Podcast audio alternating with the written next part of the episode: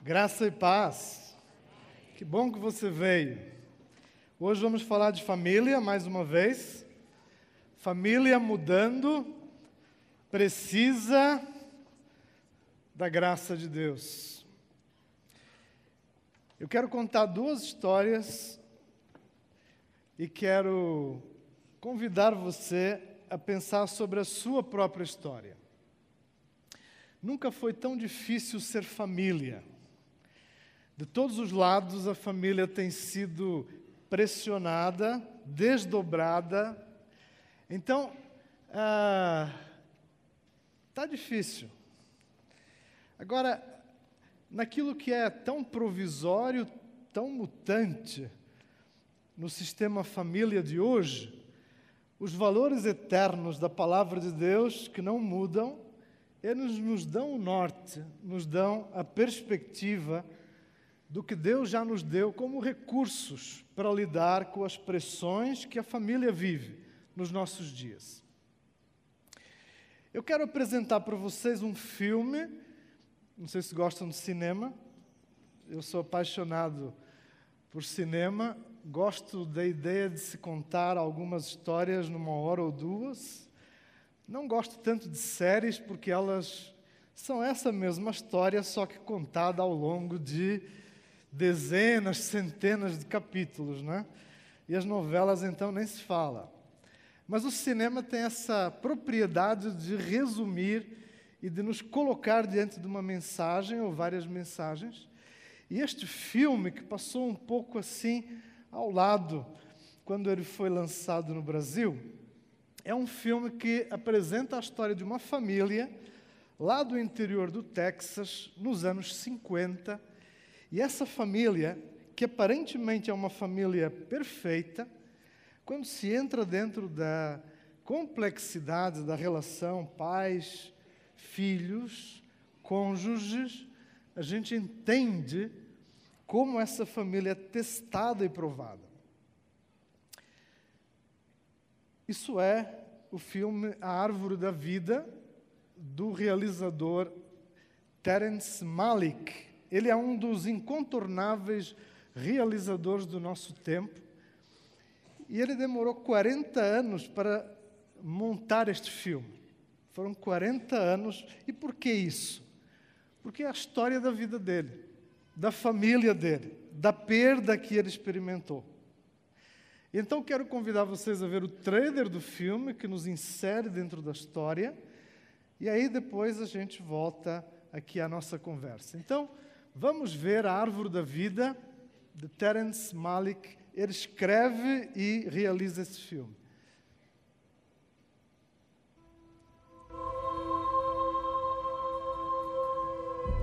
There are two ways through life the way of nature and the way of grace. You have to choose which one you'll follow. We're alligators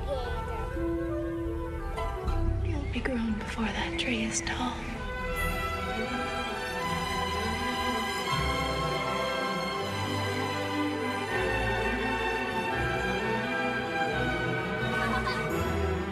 It takes fierce will to get ahead in this world.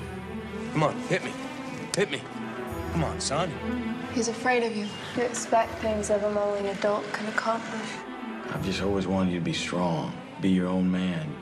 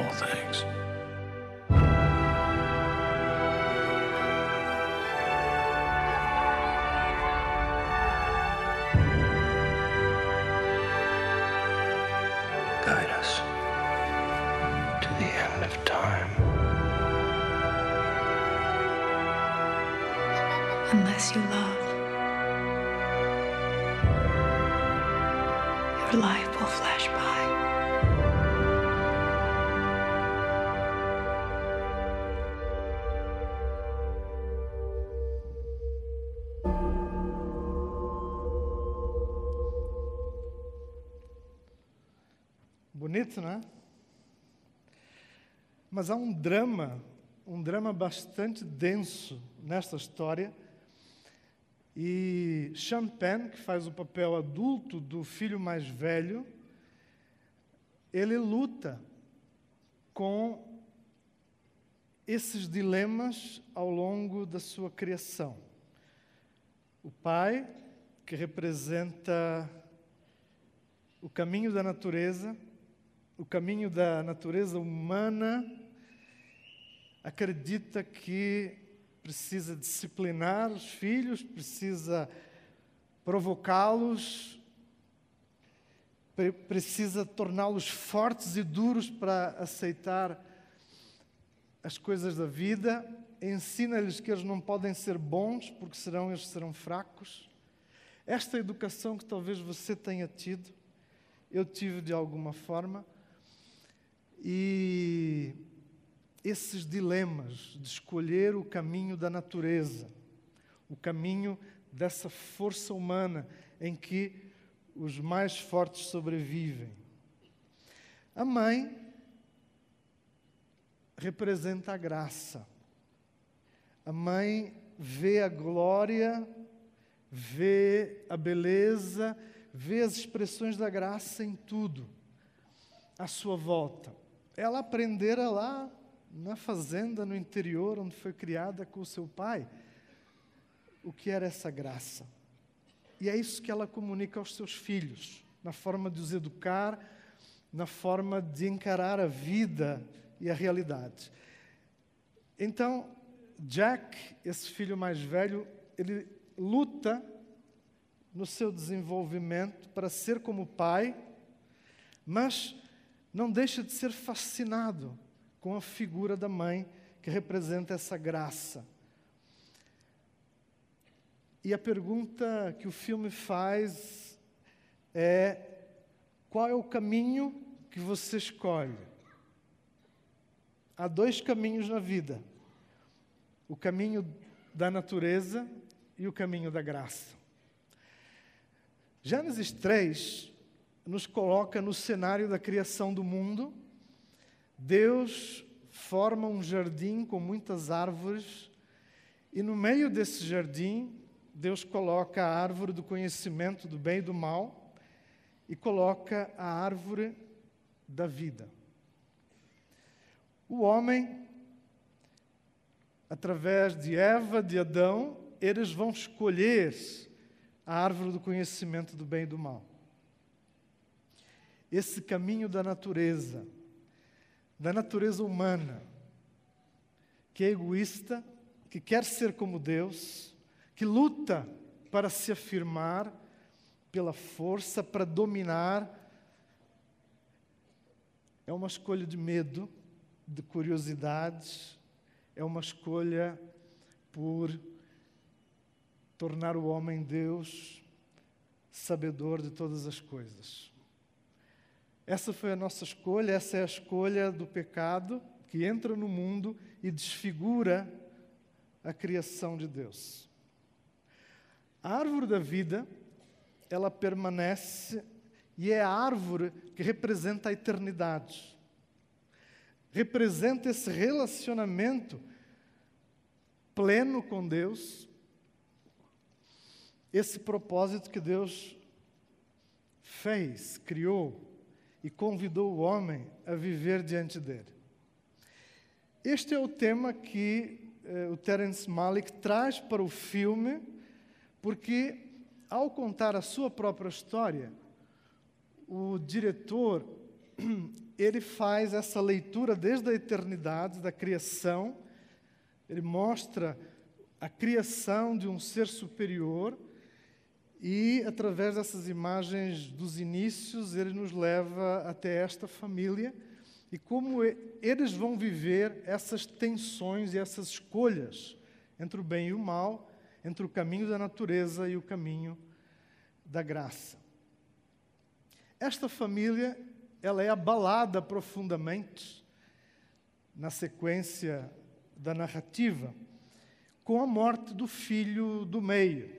Com 19 anos de idade, ele morre na guerra E os pais são profundamente afetados, os irmãos. Uh, e Jack, que é quem nos conta a história nessa retrospectiva, Champagne, uh, Brad Pitt é o pai, que representa essa via da natureza, e a mãe, que sempre vai como que convidá-lo à graça, e a essa vida conectada com uma outra visão do mundo. A história, eu não vou contar o restante para vocês, né? já contei bastante, mas ela nos introduz dentro de uma família que é imperfeita, que talvez como a minha e a sua família, é, viveu perdas, dor, sofrimento, é, tem vivido, e essas escolhas presentes, constantes, entre confiar em Deus, aceitar os propósitos de Deus, ver a glória presente e a graça presente no mundo e na vida, olhar as árvores à nossa volta, a criação que fala de Deus o tempo todo e que nos convida para o caminho da graça, ou o caminho da inclinação dessa natureza humana nossa caída, moldada pelo pecado, uh, egoísta, que quer prevalecer o tempo todo. Isso se decide na hora que a gente sai de casa e pega o carro, o volante. A gente faz escolhas de graça ou no caminho da natureza. O jeito como a gente fala uns com os outros e como a gente expressa ah, na família, como nós somos, como nós ensinamos os filhos. Então, essas coisas estão presentes na família sempre. A segunda história que eu queria contar para vocês é a história de uh, um homem que vocês já conhecem, e é uma das histórias mais extraordinárias da Bíblia, está lá em Gênesis capítulo 37 até 50, é a história de José. José, ele, como vocês lembram, ele é filho de Jacó e de Raquel, cresce numa família como o filho mais novo. O pai tem preferências e José é o special one, e isso faz a vida dele virar um inferno. Ele também não contribui, e o que temos é, depois, a história uh, em que ele iria ser morto pelos seus irmãos, mas acaba vendido como escravo. No Egito, mesmo assim, ele prospera, longe dos afetos da casa do pai, da família, rejeitado. Ele sofre muitas injustiças, é preso, vive vários anos preso, até que, porque Deus não esqueceu dele, diz o texto, ele chega então à posição lá uh, junto de Faraó de ser o governador do Egito, a maior potência da época. Esta é uma história uh, que inspira, é uma história extraordinária. Agora, José não é um super-homem. Ele é um homem que cresce numa família cheia de problemas. E nós sabemos muito dessa família porque a parte da narrativa do Gênesis traz a família lá desde o início e vai contando. O seu pai, o seu avô, e sempre a gente vê os padrões que se repetem padrões pecaminosos nas relações humanas, em que há egoísmo, favorecimento, em que há ciúme, vingança, pecado. Isso é o caminho da natureza.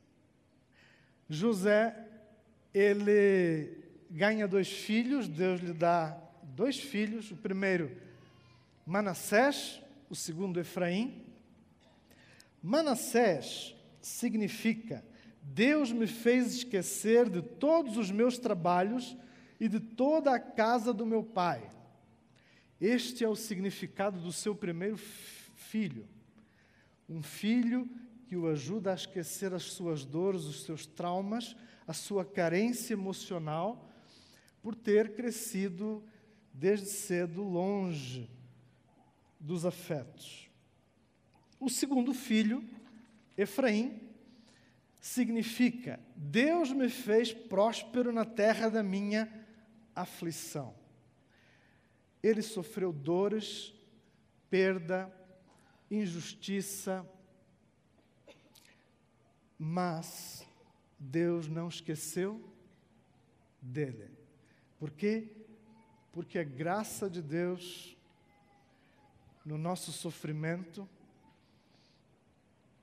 ela sempre abre novos caminhos, ela sempre abre vias que nos dão esperança, mesmo quando parece que não há razões para acreditar. Então eu não sei na sua família como é que hoje as coisas estão. Eu não sei a sua história, não sei as suas dores, não sei o que você passou, aquilo que você sofreu, o que pesa nas suas costas do seu passado, da sua criação, do que foi caminho da natureza, caminho dessa nossa inclinação para o pecado que rompe os tecidos das relações sociais, que põe as pessoas umas contra as outras, que cria muros, que isola, que nos dá profundo sofrimento. Eu não sei, mas Deus sabe a sua história. Deus conhece o teu coração. E como José foi capaz de experimentar a graça sobre a sua vida, na sua história, eu sei uma coisa: na sua história, esta mesma graça, ela pode restaurar, pode reconstruir, pode refazer aquilo que está desfigurado pelo pecado, aquilo que está quebrado. Deus tem o poder de reconstruir. Amém? Você crê nisso? José sofre, luta, procura esquecer o que ele deixou para trás. E quando ele se prepara, depois de 20 anos, que foi esse tempo de afastamento, para que essa história ficasse lá para trás, o capítulo 45 de Gênesis nos introduz no ponto de viragem desta história, quando os irmãos chegam para buscar alimento diante da grande fome que havia no mundo, a seca terrível, e José reconhece os seus irmãos. Aqueles que causaram dor, infligiram dor nele, estão agora diante dele. E por mais que 20 anos fossem tempo suficiente para que ele realmente perdoasse, o que nós encontramos aqui são as emoções que não são contidas e que expressam aquilo que lá mais no profundo do ser de José continuam em luta. Para trás está o capítulo 42 e 43, que fala do primeiro encontro com a sua família e como José fala asperamente com os seus irmãos e de alguma forma faz com que eles repitam a mesma história que ele viveu. Essa é a primeira parte do encontro, capítulo 42 e 43.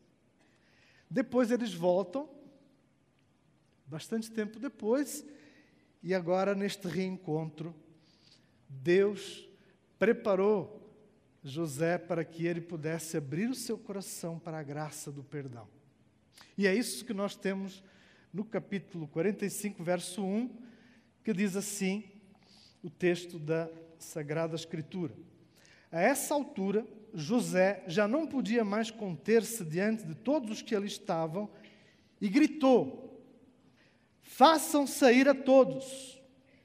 Assim, ninguém mais estava presente quando José se revelou aos seus irmãos.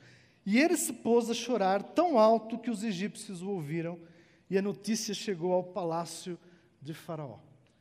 O nó na garganta foi desatado. E José põe tudo para fora. Esses 20 anos agora podem ser superados. A sua dor, o seu trauma, o seu cativeiro, que trauma é cativeiro, agora pode chegar ao fim. E ele se pôs a chorar. Então, versículo 3, José disse a seus irmãos: Eu sou José. Ele se apresenta como aquele que eles não sabiam, não imaginavam que estaria vivo.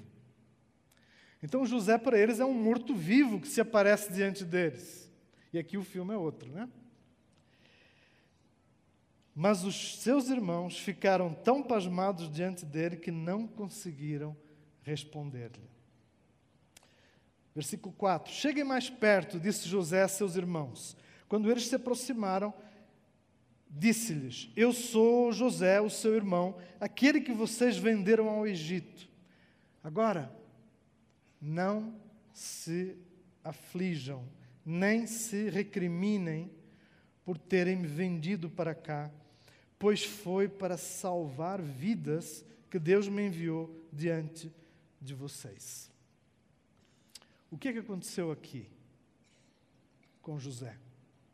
O que é que mudou em José? Agora ele estava pronto para perdoar. E agora os irmãos também, que tinham sido já provados desde aquele primeiro encontro com José, e sofreram toda essa pressão na família, agora José está pronto não só para oferecer perdão a eles, mas para ajudá-los a que eles experimentassem o perdão. Este é o caminho da graça. Então José se torna um instrumento de paz na sua família ele se torna aquele que conecta novamente os seus irmãos, o seu pai, a sua casa, o seu clã, de novo na sua história. E agora, para ter um papel daquele que é quem substitui o patriarca Jacó, naquele pai que cuida, que protege. José assume as dores da sua família para ser instrumento de preservação. Ele venceu a sua vontade de ser vítima a vida inteira. De contar a sua história sempre como alguém que foi o ferido, o injustiçado e o esquecido. Mas ele passa, nesse momento,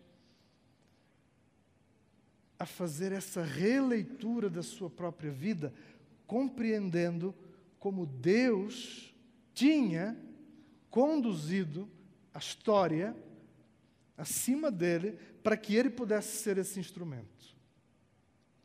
Na nossa dor, no nosso sofrimento, no que é mais difícil para nós, só quando nós conseguimos ver como Deus age, perceber a graça à nossa volta, a sua glória, só assim a nossa dor pode entregar-se à graça de Deus para receber conforto, para receber significado, para receber o que o Evangelho representa: perdão, acolhimento, novo início, em que nós agora perdoados, libertos, passamos a ser instrumentos do perdão, instrumentos dessa graça na vida dos outros, convidando-os a experimentar esse mesmo perdão e a libertação que vem com esta graça. Então, a história de José, da sua família, é uma história redimida, é uma história que ela ganha esse novo significado e que encontra em José esse homem de paz que agora não só supera a sua dor, a sua o seu trauma, mas se dispõe a ser esse canal para abençoar a sua família. Ele não quis mais saber de justiça, dos direitos que ele tinha de ser ressarcido, de expressar a sua raiva, de desejar vingança, de, de uma posição para ensinar ao seu pai, aos seus irmãos. Não. Ele se coloca como aquele que agora quer ser usado por Deus para transformar a sua família, para quebrar esses padrões lá que vinham do seu avô, do seu pai, padrões de mentiras, padrões de preferências, padrões daquilo que é tão pecaminoso e tão perto, próximo a cada um de nós, aos segredos, aquilo que no fundo apresenta o caminho da natureza. José rompe com esses padrões. Ele convida a sua família a experimentar essa redenção que agora torna possível uma nova história. Porque é isso que acontece quando há perdão. Uma nova história, uma folha em branco nos é dada para escrevermos agora de um outro jeito. E aí, capítulo 50 termina a narrativa de José. Jacó, já idoso, morre e José assume esse papel de liderança na família. E o detalhe no verso 18 do capítulo 50, ele é muito elucidativo de como o perdão ele é, é construtivo, mas ao mesmo tempo ele pode ter recaídas com dúvidas. E diz o verso 18 do capítulo 50 de Gênesis que vieram os seus irmãos e prostraram-se diante dele e disseram: Aqui estamos, somos teus escravos. Os irmãos tinham medo que o que José tinha feito o tivesse feito por causa de Jacó. Mas que agora, como muitas das narrativas familiares do Egito e dos povos da antiguidade, agora era a hora de servir a vingança fria. Isso seria outro filme. Mas o que vamos ver em José é esse mesmo padrão da graça repetido, e é essa figura que nos aponta para o Senhor Jesus. Querem ver? Verso 19: José, porém, lhes disse: Não tenham medo. Estaria eu no lugar de Deus? Lembram lá na árvore da vida e do conhecimento do bem e do mal, qual é a escolha do homem? querer ser como Deus. Olha a graça aqui. Estaria eu no lugar de Deus? Pergunta José.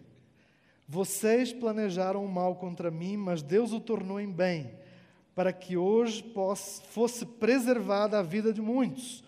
Por isso não tenham medo, eu sustentarei vocês e seus filhos. E assim os tranquilizou e lhes falou amavelmente. Lembram do José do capítulo 42, quando recebe os seus irmãos pela primeira vez? Ele falou o quê? Asperamente com eles. A doçura, a beleza, a glória, a graça de Deus à nossa volta faz isso em nós. Ela está o tempo todo presente. na figura de pessoas, na figura de circunstâncias em que Deus se manifesta, em livramento, em nova chance, em coisas surpreendentes e inesperadas, mas que nós estamos tão acostumados a elas que elas são ordinárias, regulares. Nós queremos dar muita atenção sempre àquilo que é espetacular, aquilo que é da ordem do milagre glorioso e fantástico. Mas a graça de Deus, ela sempre esteve presente com José, ela sempre está presente conosco. Aqui, hoje, em você, na sua casa, nos seus desafios. Então, por isso, nós sempre estamos escolhendo o caminho da natureza, o caminho da árvore da ciência, do conhecimento do bem e do mal, e o caminho da graça. Sempre. E o convite da história de José, o convite da história de Jack, do filme Árvore da Vida, o convite da minha própria história, é que vale a pena escolher o caminho da graça. A família restaurada e a preservação de Deus. Não era só uma família. É que da família de José, do caráter de Judá, seu irmão, que evolui como personagem ao longo da história e se torna aquele que depois está disposto a ser aquele que defende a família, o seu irmão. É do caráter de Judá que depois vem a história da salvação, Davi, Jesus.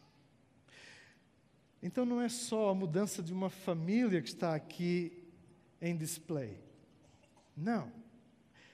É que Gênesis é o primeiro capítulo da história da salvação. E ao preservar a família de José, a família de Jacó, Deus está preparando esse caminho para a vinda do Filho de Deus, do Senhor Jesus. Ele, a graça feita pessoa que veio ao mundo e que tornou possível a nossa salvação, o perdão das nossas vidas. É nele que temos a força para perdoar. É nele que encontramos o caminho da graça. Cristo. Ele nos conecta com a árvore da vida, da eternidade. Não há outro caminho. Mas esta história é tão importante, porque Deus nos amou de tal maneira que Ele deu o seu Filho, o seu Filho, para morrer em nosso lugar para que todo aquele que crer, que confiar nele, não se perca, mas tenha a vida eterna. Diga comigo, mas tenha a vida eterna. Então a árvore da vida é a cruz de Cristo levantada onde a vida se conecta com a eternidade, onde eu e você podemos experimentar essa graça. Onde hoje eu e você podemos encontrar a força, a determinação, os recursos para nos conflitos da nossa família, para que nas pressões que a gente vive, para que as formas mais diferentes de pecado que estão aí, nós consigamos responder não com o caminho da natureza. Porque, como diz o personagem lá no final, o Brad Pitt, fazendo a figura do pai, ele diz assim: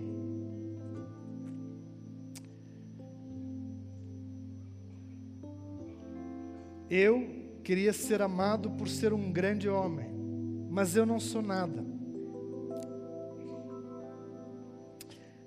Ele se reconcilia com a vida, com a família, pede perdão e aceita os dons que lhe foram dados, dizendo: Olhe para a beleza ao nosso redor, árvores, pássaros.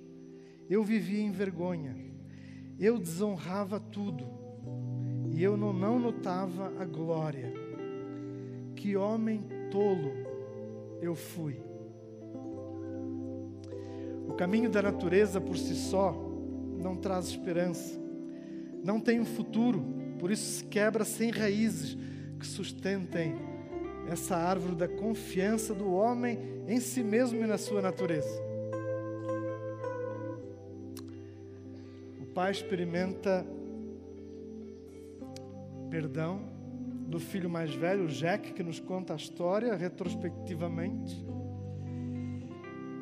e esse irmão mais velho luta ao longo de toda a sua vida com a pergunta: por quê? Como? A sua mãe superou a perda do seu irmão com 19 anos de idade.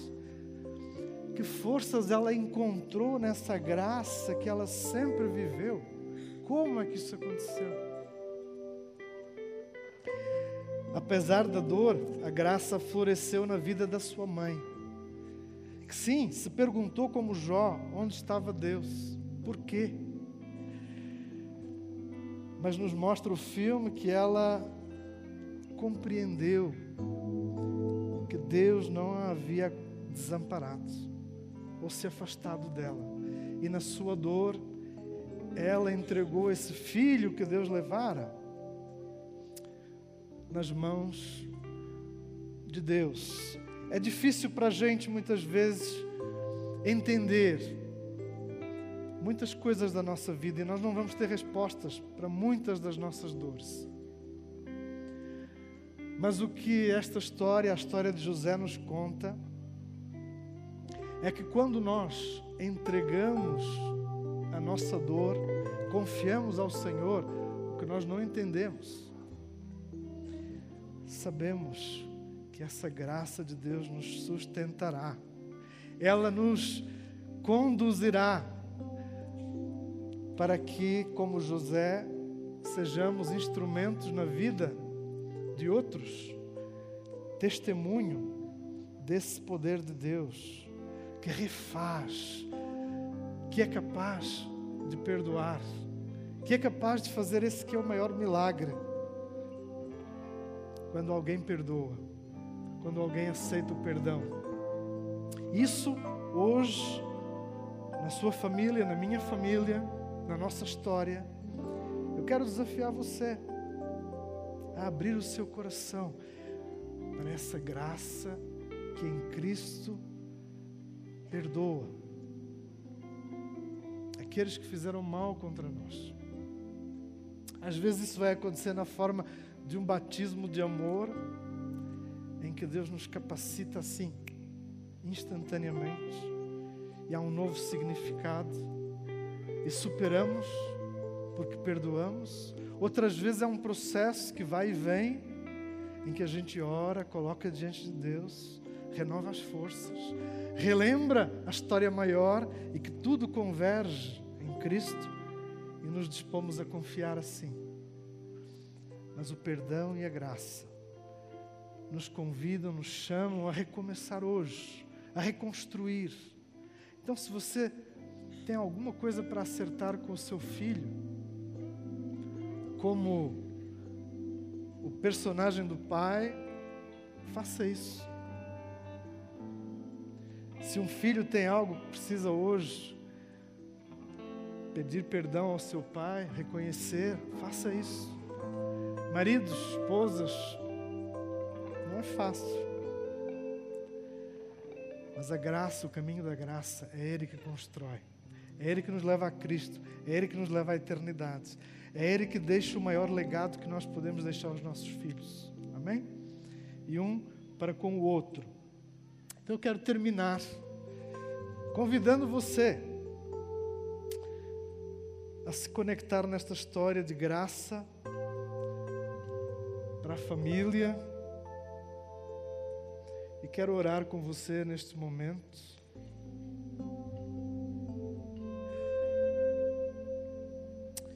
Senhor, derrama a sua maravilhosa graça, a sua vida, o seu perdão sobre cada um de nós. Que sejamos como instrumentos que o Senhor usa, instrumentos de paz como José, como Jack da história, sabendo que o Senhor traz recomeços, redenção, cura, libertação, vida eterna. Ajuda-nos a perseverar neste caminho, a escolher bem, a escolher o Senhor. Usa-me como instrumento do seu perdão, da sua reconciliação. Assim oramos, juntos, em nome do Senhor Jesus. Amém e amém. Deus vos abençoe.